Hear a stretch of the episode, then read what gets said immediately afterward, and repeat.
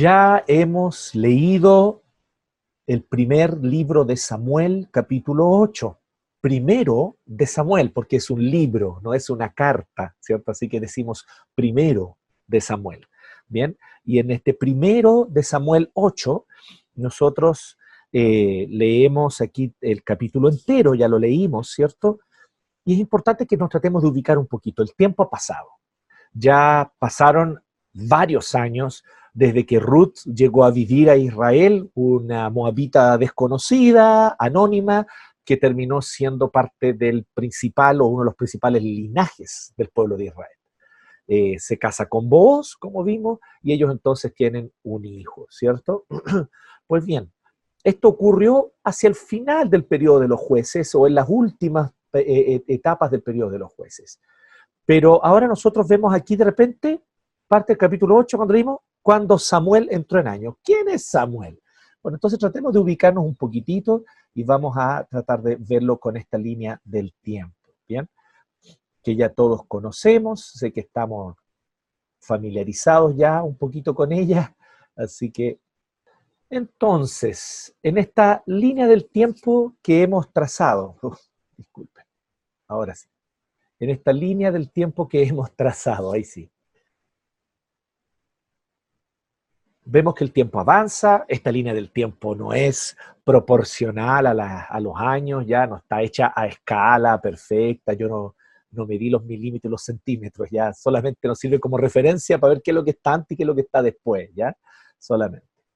Como nosotros vimos, eh, tenemos primeramente la creación, todo comienza allí en el Edén, con el propósito de Dios de poner al ser humano eh, para cultivar el jardín y el huerto que Dios plantó, que Dios puso y que Él cultivó poniendo allí los árboles y plantándolo, ensuciándose las manos para que allí hubiese un huerto plantado para que el hombre y la mujer lo labraran y lo cuidaran.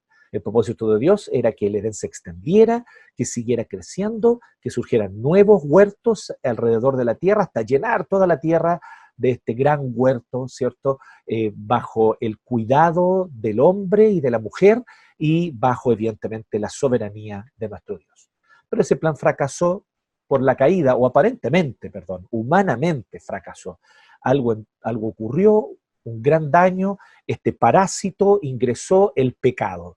Y el pecado, que no es otra cosa sino la rebelión contra Dios, el querer autodeclararnos independientes con relación a Dios, el no querer depender de Él, de sus preceptos, ni depender de su presencia, nos hizo entonces creernos la ilusión de que somos seres autónomos, que no tenemos que rendir cuentas a nuestro Creador, que no tenemos a veces incluso ni siquiera que rendirnos cuentas unos a otros y que simplemente cada uno hace lo que quiere y de esta manera entonces el pecado se ha ido diseminando en el mundo desde aquel entonces. Bueno, evidentemente vemos que viene el diluvio con el propósito de lavar la abundancia de maldad que llegó a haber en la humanidad. Sin embargo, después del diluvio, igual el parásito siguió estando allí y Dios promete a este hombre eh, anciano y con una esposa también anciana y estéril que va a hacer de ellos un pueblo para que a través de este pueblo todas las naciones, todas las familias, todas las etnias y pueblos de la tierra puedan recibir bendición y salvación. El propósito de Dios fue siempre salvación universal y no solo exclusiva para judíos. El propósito de Dios era que los judíos fueran los que llevasen salvación a todas las naciones. En ti serán benditas todas las familias de la tierra. Pues bien, Abraham entonces creyó a Dios. Vemos que él tiene un hijo en su vejez junto con su esposa Sara, que se llama Isaac. Isaac a su vez tiene dos hijos, Jacob y Esaú pero es a través de Jacob que esta promesa de ser un linaje de bendición para las otras naciones continúa. Así que Jacob llegó a tener 12 hijos, que fueron las 12 tribus de Israel. Después de un tiempo se fueron a vivir a Egipto para escapar de la hambruna, pero es allí donde después de un tiempo de vivir en Egipto, ellos terminan siendo esclavizados por el faraón. 430 años de esclavitud, al final de los cuales Dios levanta a su instrumento, Moisés, para a través de Moisés liberarlos y entonces guiarlos por el peregrinaje en el desierto para llevarlos a la tierra prometida, a la tierra que Dios ya le había prometido a Abraham que le iba a dar a su descendencia. Pero ¿qué ocurre? Que el pueblo es contumaz, es rebelde y es incrédulo. Por lo tanto, en un viaje que debió haberles tomado tal vez un par de meses, o, un par, o unos dos, tres meses para llegar, terminó siendo un viaje de 40 años. Al final de los cuales hay toda una nueva generación de israelitas que ahora, bajo el comando de Josué, terminan conquistando la tierra en una campaña que también duró un buen tiempo, una campaña que debe haber durado entre 20 a 30 años aproximadamente hasta que conquistaron todo ese territorio en el cual deberían habitar. Después de esto tenemos este periodo que se llama el periodo de los jueces o libertadores. Y esto es algo muy importante para el texto que leímos hoy día. La idea es básicamente la siguiente. Israel es un pueblo distinto a los otros pueblos, no tiene un rey.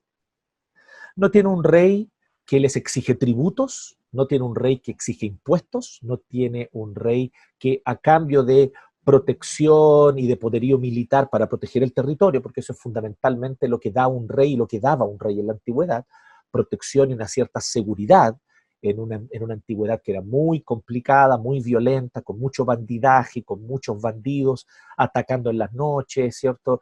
Eh, asaltando las carpas, las tiendas, intentando, intentando saltar las murallas de las ciudades e ingresar, en fin.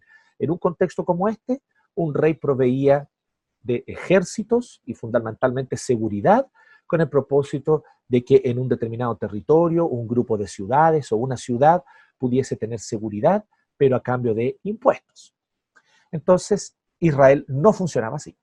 Israel eran pueblos libres, tribus libres, habitando de manera muy sencilla la tierra, y este, estos tribus libres, Dios levantaba cada cierto tiempo jueces o libertadores, como ya vimos hace un par de domingos atrás. Generalmente estos libertadores Dios los levantaba cuando el pueblo se desviaba. El asunto era muy simple. Si el pueblo obedecía la ley, si el pueblo servía al Señor, si el pueblo de Israel no se rendía a la idolatría, entonces el pueblo habitaba con seguridad porque Jehová era su rey que les proveía seguridad. Pero si ellos dejaban de confiar en la ley, dejaban de adorar al Señor, se entregaban a la idolatría y descuidaban los preceptos de la ley, entonces los pueblos de alrededor comenzaban a invadir el territorio de Israel y a oprimirlos. Entonces el pueblo clamaba y Dios levantaba a libertadores. Varias veces esto ocurrió. El pueblo clamó y Dios misericordioso y compasivamente, con una paciencia infinita que probablemente tú y yo no tendríamos, Él viene y les da les daba siempre algún nuevo libertador o juez para liberarlos. Sansón, Jefte, Débora, ¿cierto? Que junto con Barak también liberan al pueblo en otro momento, en fin, distintos jueces. Pero eh, eh, durante ese tiempo nosotros tenemos la historia de Ruth, que ya vimos hace un par de domingos atrás, y el último gran juez, el último juez fue Samuel, que es el personaje con el cual comienza nuestro capítulo de hoy. Samuel fue el último juez de Israel. Él se levantó como un hombre sabio. Dios lo levantó como un hombre sabio para guiar al pueblo. Lo guió a batallas también, donde el pueblo obtuvo grandes victorias. Los filisteos, que eran la principal nación que oprimía a Israel, los cuales venían desde el sector de la costa de Palestina y venían y oprimían al pueblo, eh, los filisteos fueron controlados eh, bajo el tiempo de y bajo el, el gobierno y la dirección, por así decirlo, de Samuel. Lo más interesante es que muchos de los jueces o libertadores anteriores eran libertadores a veces locales, que solamente estaban en una región, en un sector, alrededor de dos, tres o cuatro tribus. Pero Samuel terminó siendo un juez que de alguna manera fue reconocido por todas las doce tribus. Así que Samuel cumple una función importante porque él unifica al pueblo de Israel como único juez. Y él estuvo muchos años eh, gobernando, eh, ayudando a gobernar, cumpliendo una función de liderazgo, pero él nunca fue rey. Nunca tuvo un ejército, nunca tuvo un palacio, nunca tuvo un trono ni una corona. Él jamás dispuso perdón, de un ejército eh, ni entrenó un ejército para poder proteger las fronteras o las ciudades de Israel, por lo tanto nunca cobró impuestos para alimentar a este ejército, ni para mantener una estructura, un aparato estatal monárquico. Jamás Samuel hizo eso. Samuel era simplemente, incluso era principalmente un profeta que enseñaba la palabra, enseñaba la ley, exhortaba al pueblo a volver al Señor y cuando era necesario los unía, los unificaba para guiarlos a batallas en las cuales siempre salían victoriosos bajo el liderazgo de Samuel, porque Samuel era muy insistente en esto. Deben volver al Señor, deben arrepentirse, si tienen ídolos en sus casas, bótenlos, si tienen pecados en sus vidas, arrepiéntanse y vuelvan al Señor. Reunámonos, orémonos y arrepintámonos. Y entonces vamos a la batalla.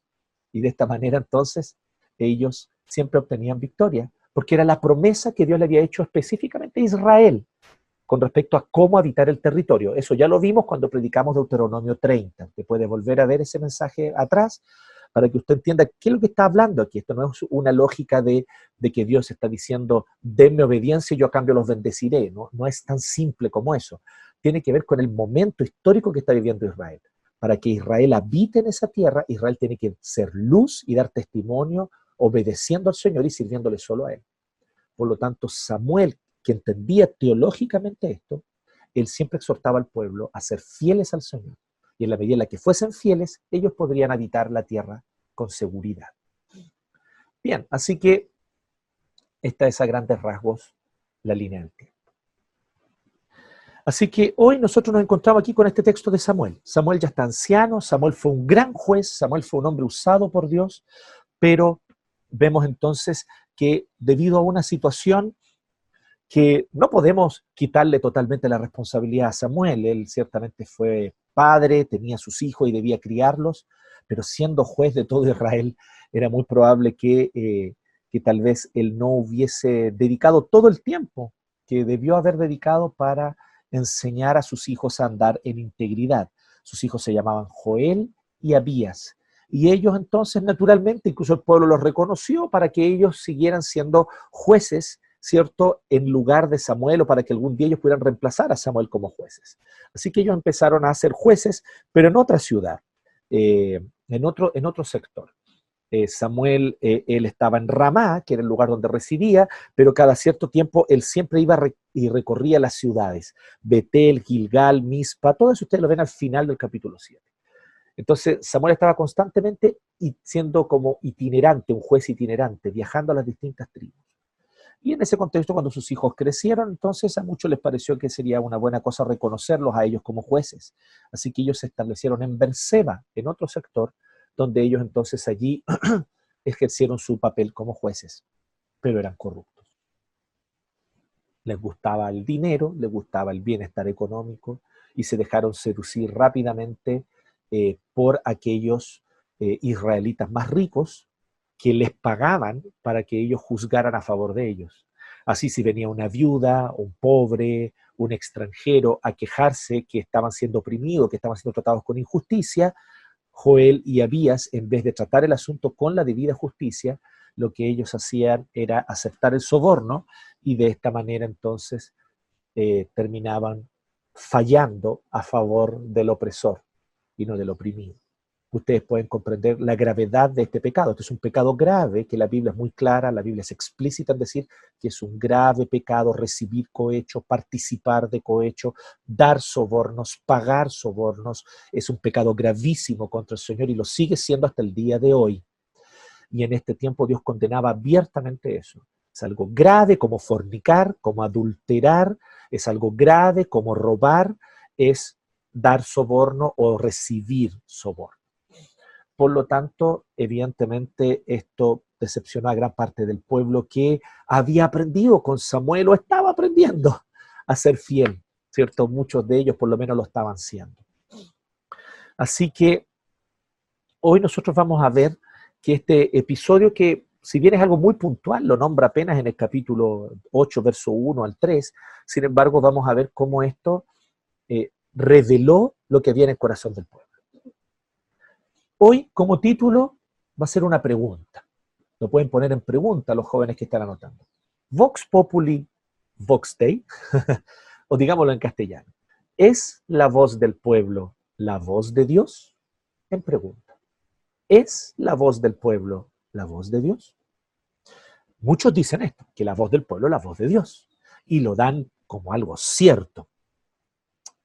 Si el pueblo no fuese pecador, ciertamente podría ser.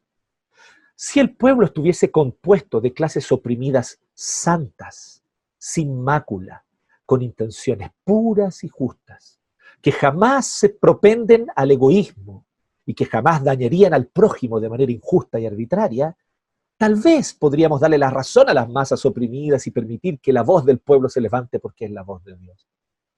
Pero no hay justo ni a un uno.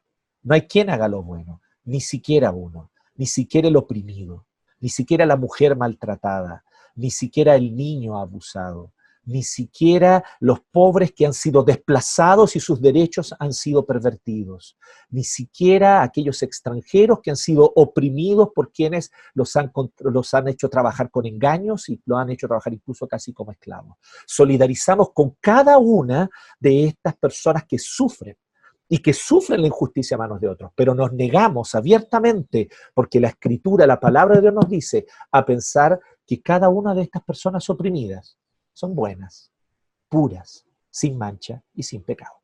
Porque eso simplemente no es verdad. No es verdad. No hay justo ni a un uno.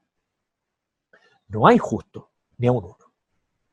Por lo tanto, lo que nosotros debemos ver es que esta verdad, por lo tanto, de que no hay justo eh, ni a un uno, es de alguna manera una verdad que nos debe hacer comprender con mayor claridad el actuar de Dios.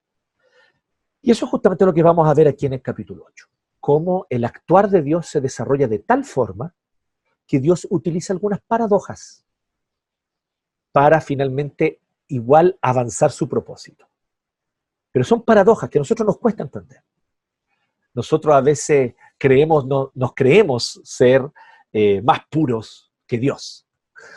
en nuestra arrogancia empezamos a juzgar lo que Dios hace y nos parece que esto es injusto, es arbitrario, es tiránico, porque no comprendemos que Él es el alfarero y nosotros el barro, porque no comprendemos que Él es el hacedor y nosotros polvo, porque no comprendemos que Él es el dueño y nosotros pertenecemos a Él, que Él es soberano y Señor sobre todos nosotros y hace y deshace como bien le place, porque es el Dios soberano, justo y majestuoso, santo y también lleno de amor, compasión y misericordia, que manifiesta sus propósitos conforme a Él le place, porque Él es Dios.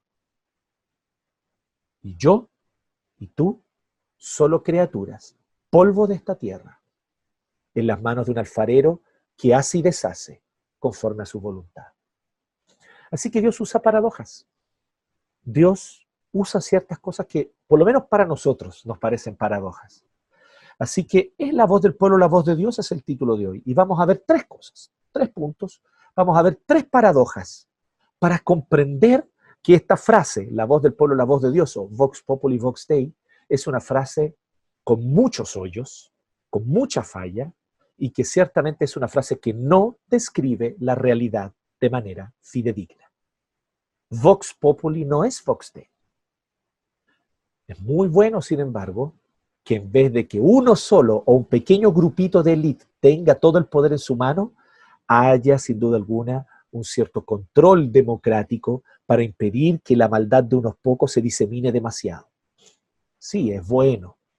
Como bien decía alguien por allí, el sistema democrático no es que sea bueno o el mejor, es que es el menos malo. Y tal vez es una manera realista de verlo, es el menos malo porque por lo menos ejerce un cierto control de parte de la población hacia aquello que el gobernante puede hacer, ¿cierto? En ciertos momentos por lo menos, y esto ciertamente con muchas aristas allí que ustedes saben y conocen, ¿no? Pero de ahí a decir que Vox Populi es Vox Dei es una falacia. Y vamos a ver que a la luz de una visión bíblica, esa, esa frase simplemente no es cierta. Y vamos a ver tres paradojas importantes que nos muestran cómo Dios avanza su propósito en la historia. La primera de ellas es esta, es que un gran líder puede traer gran decepción. La primera paradoja es que un gran líder puede traer gran decepción. Y esta es una primera paradoja que Dios usa con sus propósitos. Aquí nosotros vemos a un gran líder. Samuel fue un juez como no había habido otro antes. O sea, hubo grandes jueces, hubo, estuvo Gedeón, estuvo, bueno, Sansón era un poco complicado de carácter, ¿no? Eh, eh, débil en cuanto a su carácter, muy fuerte en cuanto a su fuerza física, pero en cuanto a su carácter muy débil. Eh, pero tenemos nosotros a Gedeón, tenemos a otros importantes, ¿cierto? A Jefté, a otros jueces y libertadores. Tenemos a Débora, que fue una mujer ejemplar y muy valiente, que fue a la batalla, ¿cierto? Y que guió a Barak a la batalla para que pudiera tener victoria. Entonces, sin embargo, ninguno de ellos llegó al nivel de Samuel como gran juez de Israel. Unificó a las doce tribus, los reunió. ¿Qué, visión de Samuel? Ustedes lo pueden ver después en el capítulo 7, aquí mismo del primer libro de Samuel, primero de Samuel 7. Ustedes van a ver allí cómo él viene y reúne al pueblo y le dice, ok, vamos a, vamos a hacer lo siguiente. Hoy día ustedes, todos ustedes van a hacer un compromiso y van a robar su pacto. Si tienen ídolos en sus casas, los van a votar. Y aquí en este momento nos vamos a arrodillar y vamos a pedirle perdón al Señor por nuestros pecados y por nuestra idolatría. Tremendo líder. Creo que pocos momentos en la historia de Israel hubo un liderazgo tan claro, tan íntegro como el de Samuel. Tan íntegro como el de Samuel. Después, incluso más adelante, Samuel dice algo que todo el pueblo lo reafirma. Él dice, ustedes son testigos que yo jamás me enriquecí con ustedes. Ustedes son testigos que yo jamás recibí de ninguno de ustedes eh, riquezas, que yo jamás juzgué con parcialidad, que si un rico estaba siendo injusto, entonces yo lo juzgaba como correspondía, no importa cuánto poder económico tuviese. O que si algún pobre estaba acusando injustamente a un rico, no importa cuán oprimido estuviese, yo igual juzgaba con justicia y le decía a la verdad y, nombraba la verdad como debe ser. Así era Samuel, un hombre íntegro. Ustedes ven después que él dice ese discurso aquí mismo en primero de Samuel 12. Y ahí entonces él habla y todo el pueblo responde, sí Samuel, es verdad hemos sido testigos de tu integridad. Y todos ellos reafirman que es así. Por lo tanto, estamos hablando de un gran líder. Pero un gran líder también puede traer gran decepción. En este caso, tal vez hijos que no fueron criados con la misma integridad y temor que él. Tal vez. Y así que esto produce que el pueblo entonces reaccione. Claro, pero despierta en el pueblo cosas un tanto pecaminosas que ya estaban en ellos y que estaban dentro de ellos desde hacía tiempo. Simplemente esto les abrió la oportunidad para manifestarse. Entonces, de alguna forma, nosotros entendemos cuando dice la Biblia que Samuel se sintió muy triste, que Samuel se sintió muy decepcionado, que Samuel se disgustó, dice el verso 6. Entonces vean allí del verso 1 al 3, cuando Samuel entró en años, puso a sus hijos como gobernadores de Israel con sede en Berseba. El hijo mayor se llamaba Joel y el segundo Abías. Pero ninguno de los dos siguió el ejemplo de su padre, sino que ambos se dejaron guiar por la avaricia, aceptando sobornos y pervirtiendo la justicia. Por eso se reunieron los ancianos de Israel y fueron a Ramá para hablar con Samuel. Y uno diría, bueno, fueron a hablar con Samuel para decirles, oye, Samuel, mira, tus hijos están sobornando, están aceptando soborno, tus hijos no están jugando con justicia, sácalos y pon a otros que sean íntegros. Habría sido una demanda correcta, ¿no? Pero no, ¿saben a qué fueron donde Samuel? Fueron a decirle, tú has envejecido ya y tus hijos no siguen tu ejemplo, así que danos un rey. Qué curioso. Parece que estaban con este anhelo hacía tiempo. Y lo tenían allí, lo tenían allí, y aquí vieron la oportunidad, ¿cierto? Lo vamos a ver enseguida en el segundo punto. Pero por ahora, veamos esto. Un gran líder puede causar gran decepción y puede traer gran decepción. Y esto ocurre por varios motivos. Uno de ellos es porque a veces un gran líder, como fue el caso de Samuel, puede tener algún problema, desliz o falta de integridad en un aspecto. Tal vez Samuel no crió del todo mejor a sus hijos o no le pudo dedicar toda la atención que ellos necesitaban mientras él viajaba por todas las doce tribus juzgando y gobernando. ¿Ok? Tal vez es cierto que Samuel lamentablemente tuvo eso. Sin embargo, el texto bíblico no culpa a Samuel. Es muy interesante porque el texto bíblico deja muy clarita la responsabilidad de Joel y Abías. Dice que ellos eran responsables de seguir su ejemplo y ninguno de los dos siguió el ejemplo. Verso 3. Ninguno de los, o la responsabilidad la lanza sobre Joel y Abías.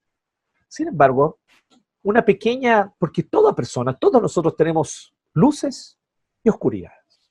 Todos nosotros tenemos luces y oscuridades. Pero una oscuridad de parte de Samuel fue motivo para que el pueblo se decepcionara. Tal vez una oscuridad mucho menos grave comparada con las oscuridades de otros líderes. De un Saúl más adelante que consulta hechiceros y necromantes. O de un David que comete abuso contra la esposa de un amigo. Entonces, de alguna manera, claro, podemos decir, ¿Qué tan grave era esto, cierto? Entonces muchas veces un gran líder puede ser que cause gran decepción, no por la gravedad de su desliz o de sus oscuridades, sino porque a veces una pequeña oscuridad ya es motivo suficiente para que la gente, ¿cierto?, se eh, disguste y, ya no sienta más que, que quieren seguirlo. Eso habla mucho de la naturaleza humana, ¿no? Una de las grandes maravillas del texto de Samuel, porque es muy importante que sepan que el libro de Samuel es un solo libro en, la Biblia hebrea. Es un solo libro y por un tema de extensión fue dividido después para que quedara el primero y el segundo de Samuel. Posteriormente se dividió para que pudiéramos leerlo, ¿cierto? Y no ser un, librazo tan largo, ¿no? Eh, lo mismo ocurre con, con Reyes y con Crónicas. Aquí entonces un libro, pero este libro de Samuel es un libro muy interesante y dice Joyce Baldwin. Joyce Baldwin fue una gran erudita del Antiguo Testamento, exégeta y profesora de hermenéutica y directora también de una escuela, de una escuela teológica en Inglaterra ella falleció hace varios años, y Joyce Baldwin, comentando el libro de Samuel, ella dice que es un libro que es muy, demasiado honesto sobre la naturaleza humana como para ser un relato mitológico.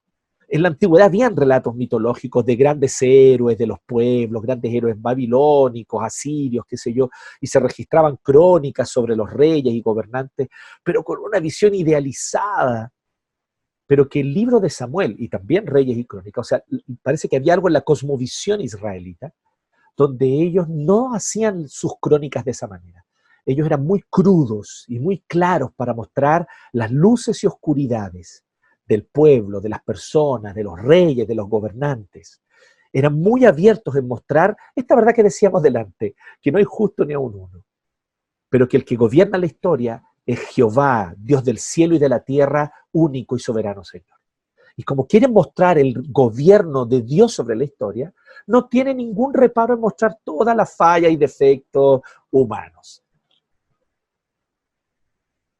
Por lo tanto, en este contexto de, de Samuel, nosotros vemos que ellos muestran abiertamente. Otras veces, como vuelvo a decir, como decía, no es porque el pueblo juzga una pequeña oscuridad del líder y por causa de eso lo rechazan, como ocurrió con Samuel. Otras veces sí, efectivamente, grandes líderes cometen grandes y graves pecados, como los que yo les mencionaba delante, Saúl, David y otros más. Sea como sea, esta paradoja Dios la usa. Dios la usa. Es tremendo esto. Cuando nuestros líderes nos decepcionan, y esto es, delicado para mí decirlo como pastor también, pero es importante que lo tengamos en consideración todos nosotros cuando nuestros líderes, nuestros pastores nos decepcionan, podemos tener, tomar la reacción natural pecaminosa. Te rechazo, no quiero saber más de ti y me alejo de esta comunidad y me voy a un lugar donde haya líderes perfectos que no pecan. Ninguno de nosotros piensa eso, pero en el fondo del corazón sí lo sentimos. Porque es el sentir del, de un corazón que hace eso. ¿no? Me voy a donde hayan líderes que jamás pequen, o que sean íntegros, o que nunca me, me vayan a decepcionar. Grandes líderes traen grandes decepciones. Líderes traen decepciones. Aquellos que eh, a veces Dios levanta en un momento, pueden en un siguiente momento eh, eh, tomar decisiones tan erróneas que son absolutamente indignas de ser seguidas. Aquellos que en algún momento Dios levanta para guiar al pueblo del Señor en un cierto sentido, en otro momento pueden ser un pésimo ejemplo al cual el pueblo no debe seguir, porque son las contradicciones de la naturaleza humana.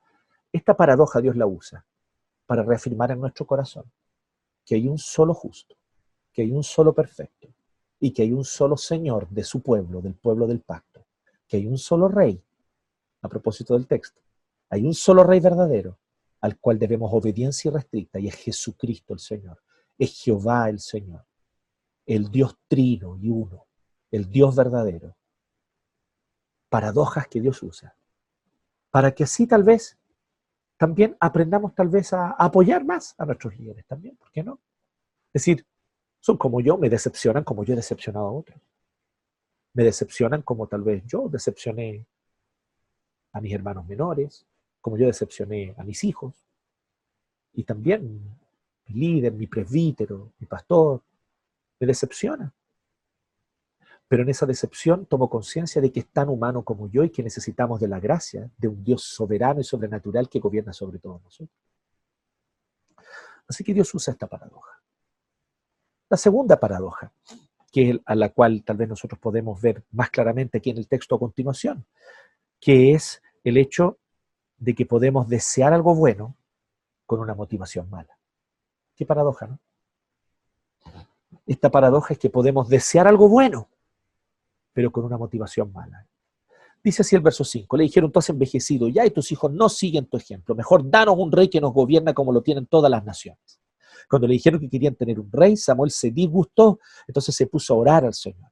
Pero el Señor le dijo, considera seriamente todo lo que el pueblo te diga. En realidad no te han rechazado a ti, sino a mí, pues no quieren que yo reine sobre ellos. Wow.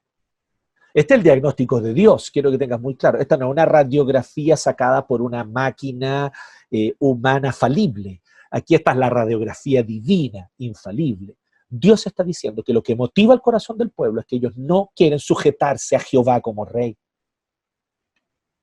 Dios está desnudando el corazón del pueblo y le está diciendo a Samuel. Por un lado está consolando a Samuel porque Samuel estaba muy disgustado diciendo ellos no me quieren a mí. Estaba triste. Y creo que es una tristeza natural. Él había dedicado décadas, décadas de su vida recorriendo ciudad tras ciudad para juzgar con justicia y para gobernar con justicia.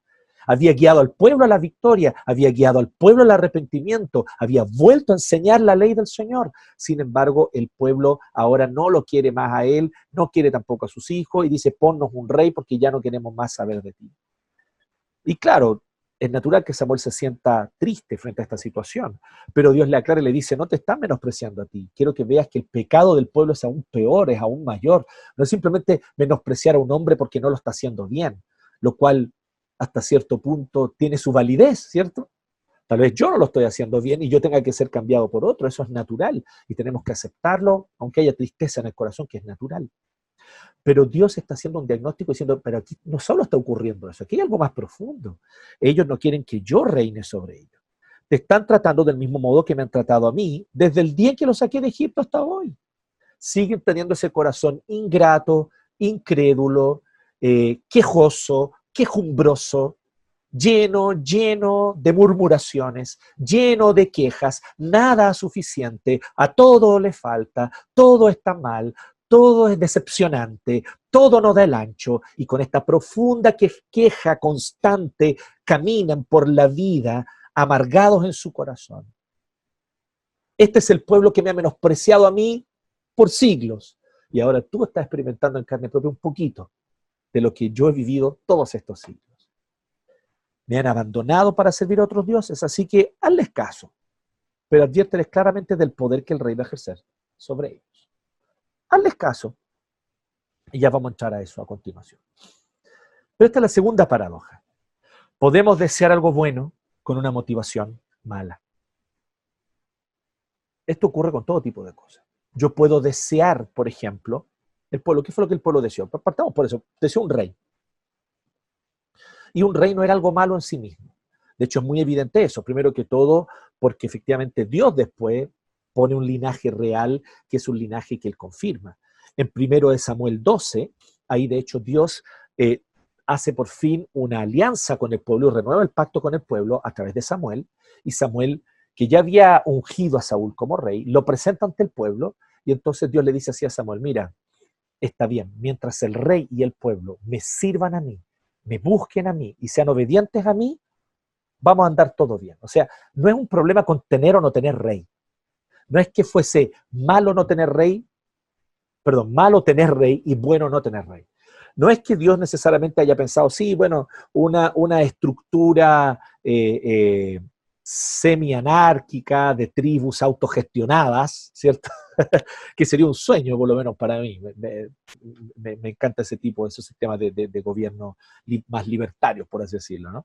Entonces, comunidades pequeñas, autogestionadas, ¿cierto? Eh, y que están unidas eh, a través de una federación, ¿cierto? A través de un pacto en común, eh, son un sistema de gobierno mejor que la monarquía.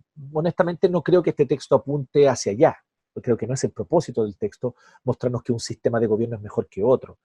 Eh, eh, incluso porque, ojo, el, sistema de gobierno de las tribus no era democrático, técnicamente no era democrático, era un sistema donde era Dios quien levantaba a un juez y a un libertador, y el pueblo lo que hacía era reconocer a este libertador que Dios lo ponía, no era la voluntad popular.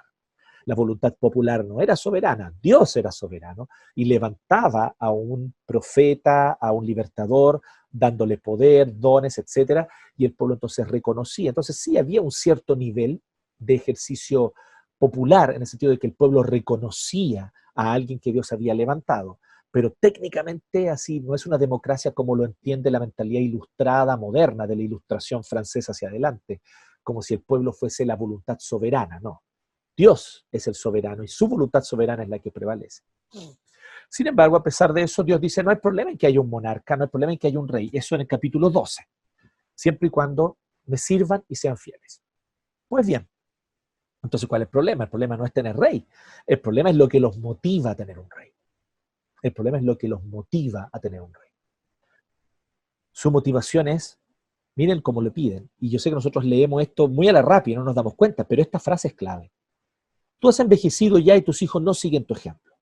Mejor danos un rey que nos gobierna, como lo tienen todas las naciones. Te vuelvo a destacar, como lo tienen todas las naciones. Queremos ser como los demás pueblos. Queremos imitar a los paganos de alrededor. Queremos imitar a esos pueblos idólatras con leyes injustas, con leyes opresivas. Queremos imitarlos a ellos.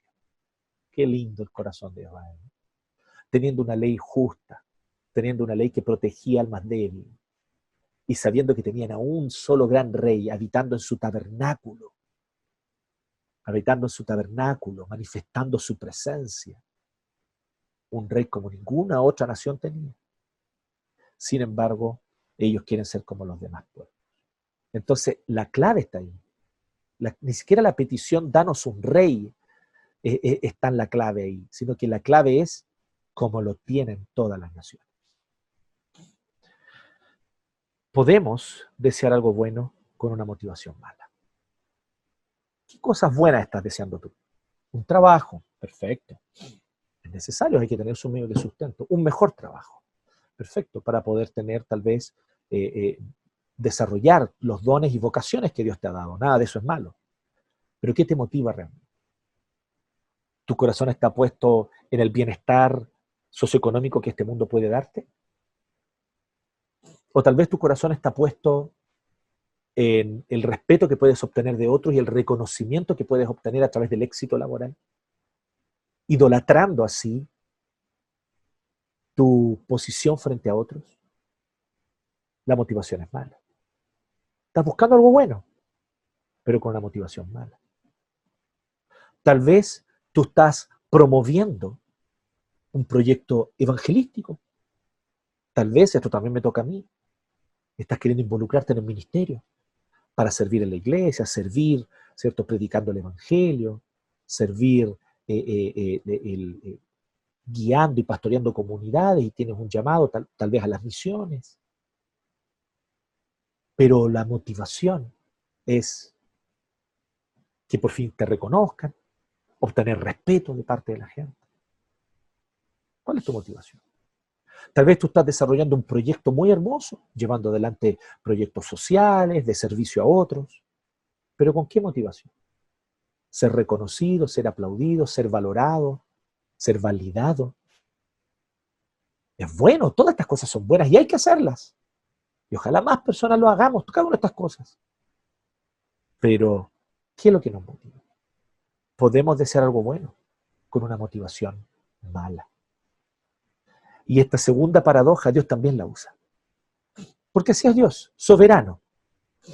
Y Él también usa esta paradoja para así desnudar nuestro corazón, para que nuestro corazón quede en evidencia, como ocurrió aquí. La primera paradoja, un gran líder puede causar o traer gran decepción. Muchas veces Dios usa esta paradoja para que volvamos nuevamente a confiar en Él y a entender que solo Él es el Señor en quien debemos confiar y solo Él es el único y absoluto Rey al cual debemos seguir. Ok, súper bien. Y esta segunda paradoja, ¿en qué contribuye a los propósitos de Dios, en que desnuda nuestro corazón. Somos reacios a querer reconocer nuestras propias malas motivaciones. No, yo no tengo nada de que arrepentirme, he hecho todo bien. ¿Has dicho eso? ¿Has pensado? No, yo no, veo, no veo qué fue lo que hice mal. No hice nada mal. Y de repente, en ese entendimiento de que no he hecho nada malo, nuestro corazón se endurece porque nuestra conciencia está ciega y no estamos reconociendo las malas motivaciones que incluso nos motivaron a hacer algo bueno. Pero si yo estaba haciendo algo bueno, yo estaba haciendo una campaña evangelística, yo estaba pastoreando, yo estaba haciendo...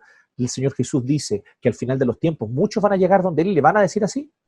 Le van a decir, pero Señor, en tu nombre expulsamos demonios, en tu nombre hicimos muchas obras, en tu nombre nosotros eh, ayudamos a muchas personas, en tu nombre nosotros predicamos a muchas personas en las plazas, en tu nombre hicimos todo esto. Apártense de mí, yo no los conozco, hacedores de maldad.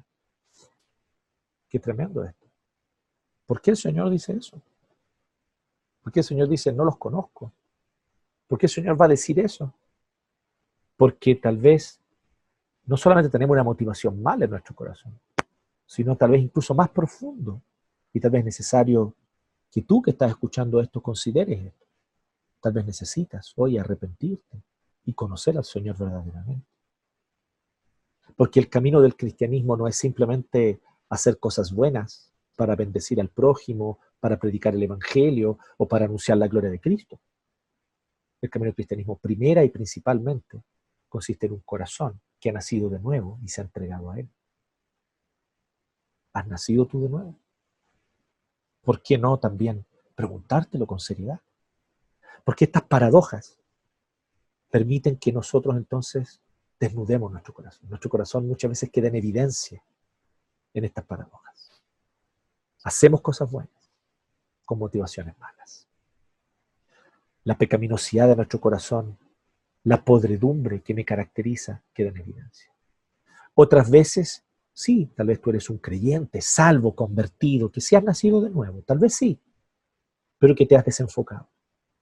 Externamente haces todo lo bueno, haces todo lo correcto, todo lo que se espera de ti y eres un ejemplo de amor, de servicio, de bendecir a otros, etc. Pero tu corazón se ha empezado a desenfocar.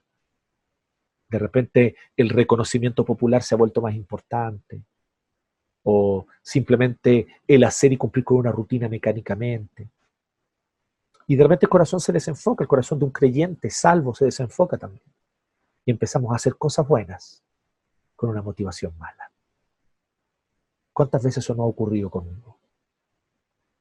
Si es que no está ocurriendo tal vez en este momento contigo también. Por lo tanto, examínate a ti mismo, examina tu corazón, ¿Cuál es mi motivación? ¿Mi gozo es hacer la voluntad de Dios? ¿O hago esto para humillar a otros? ¿O hago esto para mostrar que soy mejor que otros? ¿O hago esto para sentir el reconocimiento y los aplausos de los demás? ¿O hago esto para sentir que mi vida por fin tiene algún valor? Cuando en realidad el valor de tu vida y de la mía es la sangre de Jesucristo que derramó en la cruz por tu salvación y por mí. Y no lo que hacemos o dejamos de hacer. Pensemos en estas cosas. Porque podemos desear algo bueno con una mala motivación. Finalmente, la tercera paradoja es que Dios puede concedernos algo que Él sabe que no es bueno para nosotros. ¡Wow! ¡Qué paradoja! Dios responde las oraciones de muchas maneras. Yo suelo decir esto, que Dios siempre responde. Dios siempre responde. A veces dice sí, otras veces dice no, y otras veces dice espera pero siempre responde. Pero hay un pequeño, una pequeña arista que no siempre cuando él dice sí es porque nuestra voluntad coincide con la suya y por lo tanto él nos da generosamente aquello que estamos pidiendo porque coincide con su voluntad. Sí, muchas veces él responde sí porque justamente estamos pidiendo cosas que coinciden con su voluntad. Por ejemplo, cuando pido al Señor más consagración, cuando pido al Señor más santidad, cuando pido al Señor amarle más a Él, o cuando pido al Señor que, ame, que yo ame más a mi prójimo, cuando pido al Señor que pueda yo salir de mi comodidad y, y amar y servir al prójimo con un corazón más entregado y gozoso. Estoy pidiendo cosas que son conforme a su voluntad. Él responde sí, pero no solo responde sí, sino que responde sí porque de corazón Él quiere bendecirme con esas cosas porque Él sabe que son bendición para mí. Así que Él me las entrega generosamente.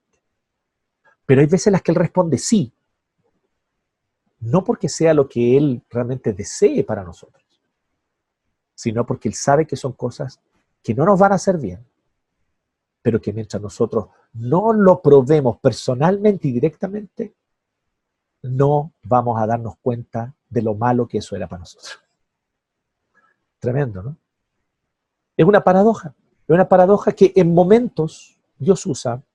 Tal vez no es el actuar regular, común, no sé, a la luz de la Biblia. La voluntad de Dios es misteriosa, pero a la luz de la Biblia no parece ser algo común. A la luz de la Escritura no parece ser algo que Dios constantemente esté haciendo. Pero hay momentos donde Dios tiene que tomar decisiones radicales frente a tiempos extraordinarios, medidas extraordinarias.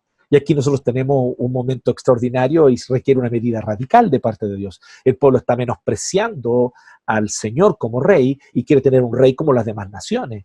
Entonces, y llevan con este anhelo probablemente mucho tiempo. Así que por eso es que ellos buscaron la excusa de, ah, los hijos de Samuel, la excusa perfecta. Samuel, eh, eh, porque vuelvo a decir, ellos podrían haber dicho, cambia a tus hijos por otras personas, pero no fue lo que ellos pidieron. Y dijeron, Samuel, ponnos un rey. ¿Cierto? O sea, tenían ese anhelo hace tiempo. Entonces, ¿qué es lo que está diciendo aquí? ¿Qué es lo que nosotros vemos en esta paradoja? Este es un momento donde Dios tuvo que aplicar esta paradoja tan curiosa.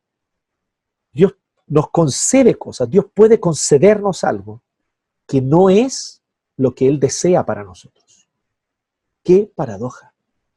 Hay un gran misterio teológico aquí sobre la voluntad de Dios, voluntad decretiva. Yo sé que a algunos de ustedes les gustan mucho estos temas teológicos, pero no voy a entrar en este tema, en este tema ahora. Lamento decepcionarlos, pero no es el foco de nuestro mensaje.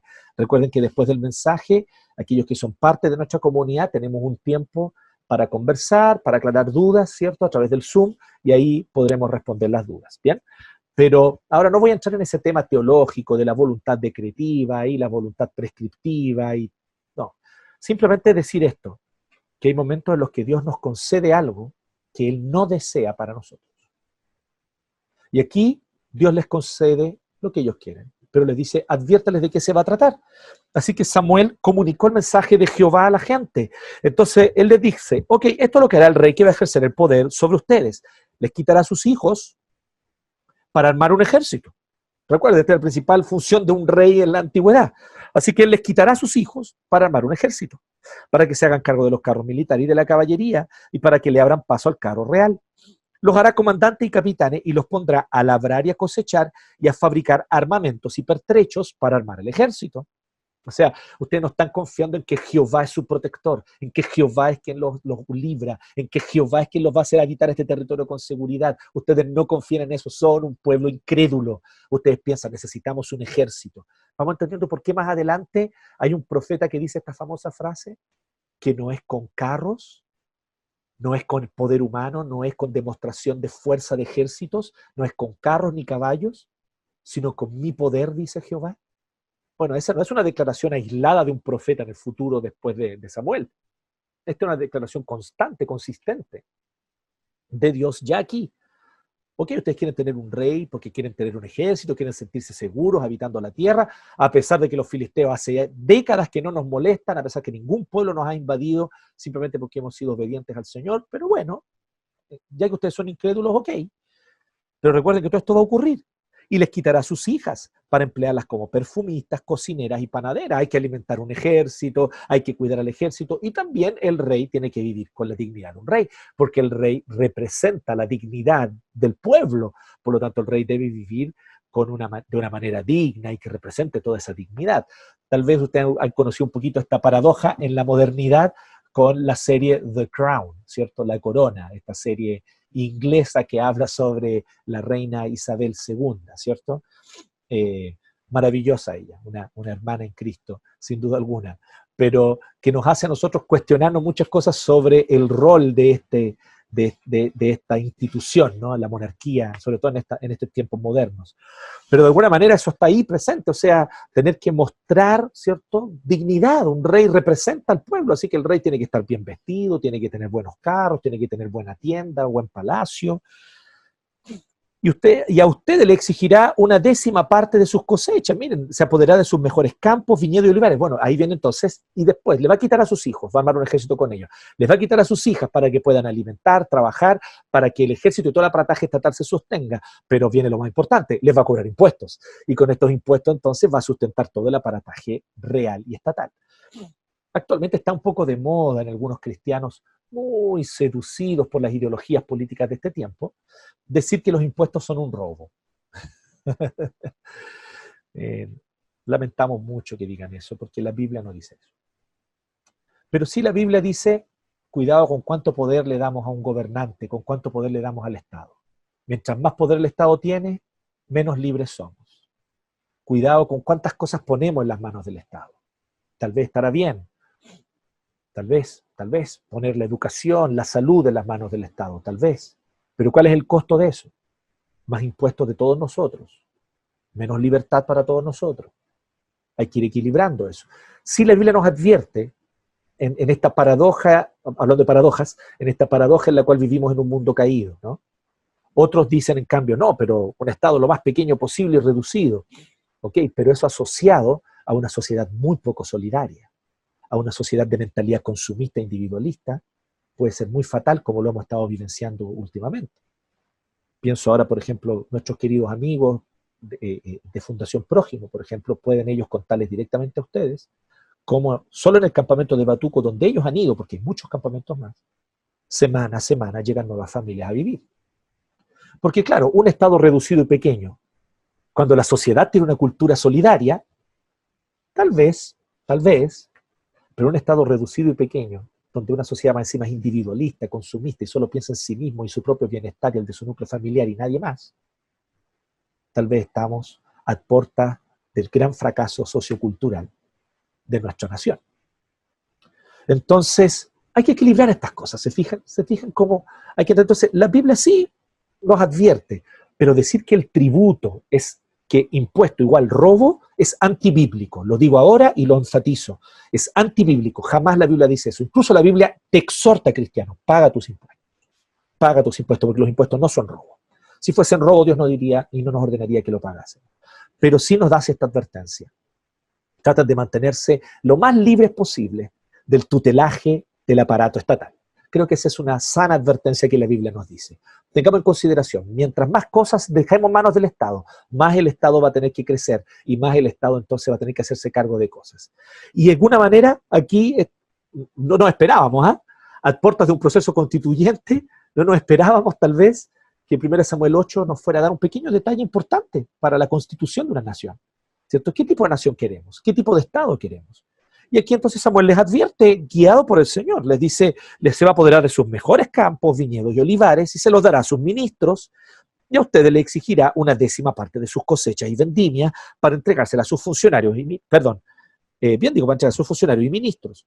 Además les quitará sus criados y criadas y sus mejores bueyes y asnos de manera que trabajen para él.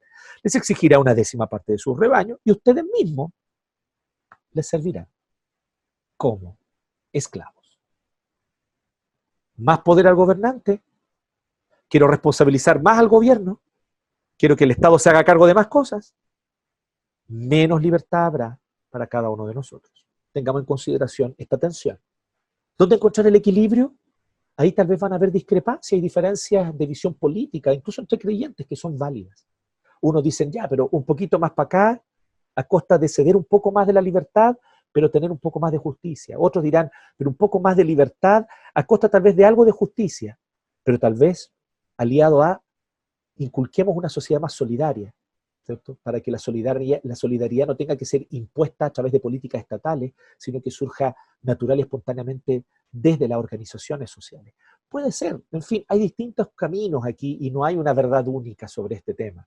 Yo solamente estoy diciendo que por lo menos la Biblia nos muestra esta atención porque dice que eventualmente, lo que está describiendo Samuel es, cada vez va a pedir más, cada vez va a pedir más, va a partir con sus hijos, después las hijas, después los campos, después el diezmo de sus cosechas, después, y finalmente ustedes mismos van a ser esclavos.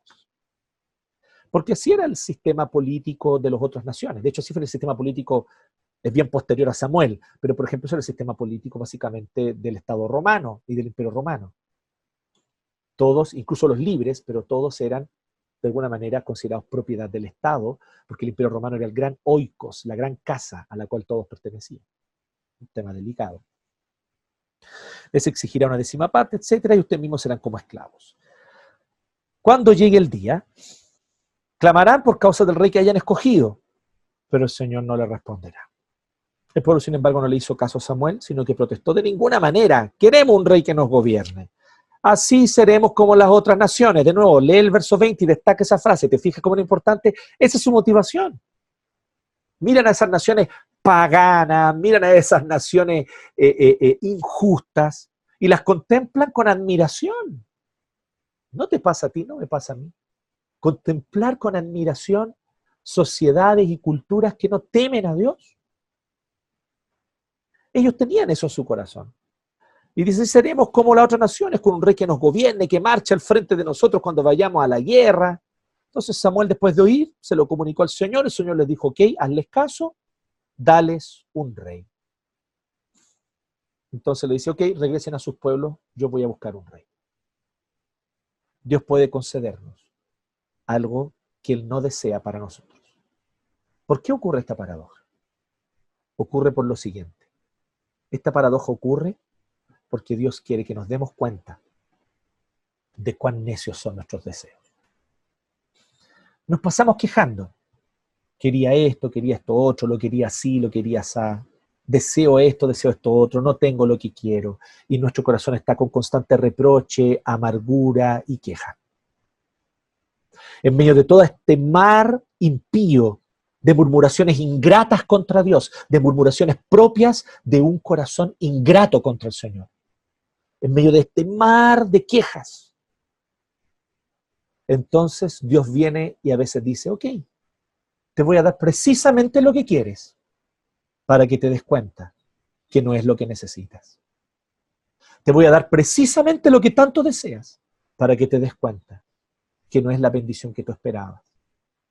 Para que te des cuenta que tu satisfacción soy yo, Jehová el Señor. Para que te des cuenta que el gozo de tu corazón solo es Jesucristo, el Hijo de Dios, que te amó con amor eterno, para que te des cuenta que cuando tienes solo a Cristo y no tienes nada más que a Cristo, entonces abre los ojos a la realidad que Cristo es todo lo que necesitas. ¿Estamos nosotros dispuestos a entender estas paradojas del Señor? Dios puede concedernos algo que no desea para nosotros, con el propósito de que nos demos cuenta por nosotros mismos. A veces funciona, otras veces no. Cuando nosotros queremos aplicar este tema, ¿no? En cierta ocasión, mi pequeño hijo, en ese tiempo, pequeño hijo Agustín, chiquitito, me vio comiendo ají. Así que yo estaba probando un ají, una salsa de ají muy picantita que yo le estaba echando a la comida, disfrutando, y él me dijo, dame. Ah, ah, dame. Ni siquiera hablaba bien. Y yo vine, tomé una cucherita y se la pasé. Dije, voy a aplicar el método del Señor, ¿ah? te enseño arrogantemente. Voy a aplicar el método del Señor para que él se dé cuenta que esta cuestión no es buena para él, no le va a gustar. Ahí vine y le di una puntita, no, nunca tan cruel, nunca tan sádico, no, no, papá cruel no. Entonces vine un poquito así y se lo di. Y el chiquitito ahí sentado en su sillita, ¿cierto? Sillita de bebé, en la, en la orilla de la mesa, comió, puso una cara, pero y abrió los ojos así. Y ahí venimos, teníamos el agua a mano, toma agüita, toma agüita, le pasamos el agüita y él con su mamadera tomó el agüita. Oh, se alivió ese ardor de su boca, terminó una gotita de sudor y dijo, dame más. a veces, ¿cierto? No nos resulta a nosotros. Pero a nosotros no nos resulta, a Dios sí. A Dios sí le resulta. Él es soberano, Él nos conoce perfectamente y Él sabe cuándo tiene que aplicar esta paradoja con nosotros ay, quiero tanto ese trabajo, y Dios te lo da solo para que te des cuenta que no era el trabajo que necesitabas. Ah, quiero tanto ese estatus socioeconómico, y Dios te lo concede solo para que te des cuenta que la felicidad no está allí y que tu vida sigue igual de vacía. Ah, yo quería tanto formar una familia así, así, y Dios, ok, te lo concede solo para que te des cuenta que esa no es la fuente de la felicidad. Que es bueno formar familia, pero no es la fuente de la felicidad. Así que, ¿cuántos de nosotros estamos muchas veces buscando aquellas cosas, deseando aquello? que no es propiamente lo que realmente necesitamos, lo que Dios desea para nosotros, porque esta es la clave. Dios es tu Padre, Dios es Padre perfecto, amoroso, justo y compasivo, te ama con amor eterno, entregó su mayor tesoro por ti. Nada, ni nadie, Dios ama más que a Jesucristo, su Hijo. Ese es el mayor tesoro del corazón, el que hace palpitar el corazón del Padre es el Hijo. Y Él lo entregó por ti. ¿Cómo no te va a dar también junto con Él todo lo que tú necesites y que sea bueno para ti? No dudes de la bondad de Dios. Él quiere darte cosas buenas. Pero hay momentos donde Él aplica esta paradoja. Y te da no aquello bueno, de verdad bueno que Él desea para ti, sino que te da aquello que tú deseas. Para que lo pruebes un tiempo y te des cuenta que no era lo que necesitabas. Tres paradojas. Un gran líder puede traer gran decepción. Podemos desear algo bueno con una motivación mala. Y finalmente, Dios puede concedernos algo que Él no desea para nosotros. ¿Cómo respondemos a las cuatro preguntas? Bueno, primeramente, nosotros vemos que la intención del autor es mostrarnos cómo Dios preparó el camino para revelar a un rey. Y esto es súper interesante, porque el autor está justamente queriendo avanzar para mostrarnos al final de este proceso a David, que es lo que vamos a ver durante esta temporada, que iniciamos hoy día, la temporada 4, Reyes. Entonces, eh, y vamos a ver cómo Dios establece la monarquía. Por lo tanto, la monarquía no era malo, ¿se fijan? Dios quería que hubiese un rey, Dios quería que hubiese monarca, Dios quería que hubiese un rey justo. El tema es que Dios utiliza justamente incluso estos anhelos pecaminosos del corazón de los israelitas para traer e instaurar la institución de la monarquía en Israel. Así que la intención del autor es mostrarnos cómo se dio el primer paso, un paso tal vez torpe, un paso tal vez marcado por el pecado, pero cómo se dio el primer paso para que Israel tuviese un rey, que va a ayudar para después revelar a Jesucristo el verdadero rey. Entonces, cómo este episodio se encaja en la gran historia de Dios, justamente así. Este es el primer paso, no solamente para que después venga un rey conforme al corazón de Dios, que es David. Primero Dios les va a conceder un rey conforme al corazón de ellos, lo veremos la próxima semana. Dios les va a conceder el rey que el corazón de los israelitas desea, les va a conceder a Saúl. Pero Saúl no era un rey conforme al corazón de Dios, sí conforme al corazón del pueblo. Después les va a conceder un rey conforme al corazón de Dios, o sea, conforme a las prioridades que Dios tiene. Y allí entonces ¿dónde va a surgir David. Pero además, esta historia se prolonga más, porque al establecer a David y al establecer un pacto con David y toda su descendencia, Dios hace una promesa de que un descendiente de David gobernará desde Sión a todas las naciones y lo hará con justicia y con verdad. Y ese rey es Jesucristo. Así que este episodio se encaja dentro de la gran historia de Dios porque prepara el escenario para la venida del gran rey. Y es así, por lo tanto, como llegamos a la tercera pregunta, cómo este episodio revela a Jesucristo. Este episodio está preparando el escenario, por así decirlo, aquí se está tallando el trono. Torpemente, tal vez. Después va a haber que pulirlo, va a haber que, va a haber que barnizarlo, va a haber que perfeccionarlo y adornarlo. Pero aquí se está tallando el primer trono tosco en el cual se sentará Jesucristo el Mesías. Aquí se establece un rey que será un, o se establece una monarquía, perdón, en la cual, o, bajo cuya institución se va a establecer un rey que va a ser rey sobre todas las naciones, que es Jesucristo. Pero no solo eso, también nosotros vemos cómo muchas veces el pueblo menosprecia al Señor, así como también menospreció a Cristo así como su propio pueblo, el pueblo del pacto que recibía la ley, circuncidados al octavo día, criados en la sinagoga, conociendo la Torá, este pueblo menospreció a Cristo, su verdadero rey. Así también vamos a ver después que, que, perdón, así como este pueblo menospreció a Cristo, así nosotros vemos aquí en este episodio que menospreciaron a Jehová, su rey. Por lo tanto, en este episodio vemos esa, esa tendencia al menosprecio que el pueblo de Israel tiene contra Jehová, la cual simplemente se va a repetir como un patrón en varios momentos de la, historia bíblica, y en el momento culmine va a ser cuando ellos menosprecien a Jesucristo, teniéndolo allí delante, coronado, con una corona de espinas, con un manto, un manto real, un manto púrpura, un manto de púrpura, pero dilacerado, sangrando, con pedazos de su carne colgando por los latigazos desangrándose su rostro por causa de la corona de espinas, pero como rey glorioso lo van a menospreciar, le van a escupir, le van a gritar blasfemias y lo van a ver desangrarse colgado sobre esa cruz. Pero así también se produjo la más grande paradoja de la historia. y esta es la más grande paradoja de la historia, que el rey del mundo, el rescatador, el poderoso Señor que viene a destruir la maldad, la opresión y la injusticia.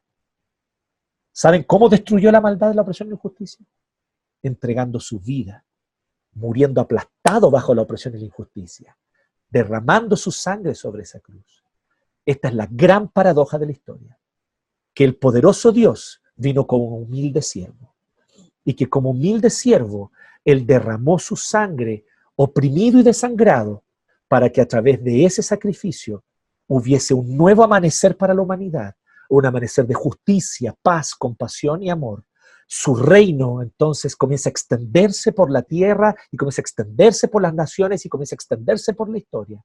Y es allí, en esa cruz, desangrándose, horriblemente desfigurado, donde la mayor gloria de Dios se manifestó para tu salvación y para la mía porque allí Él pagó tu deuda, pagó mi deuda, canceló nuestra deuda a causa de nuestro pecado. Nuestras constantes idolatrías y rebeldías fueron allí castigadas sobre el cuerpo de Jesucristo, para que así tú y yo tengamos perdón.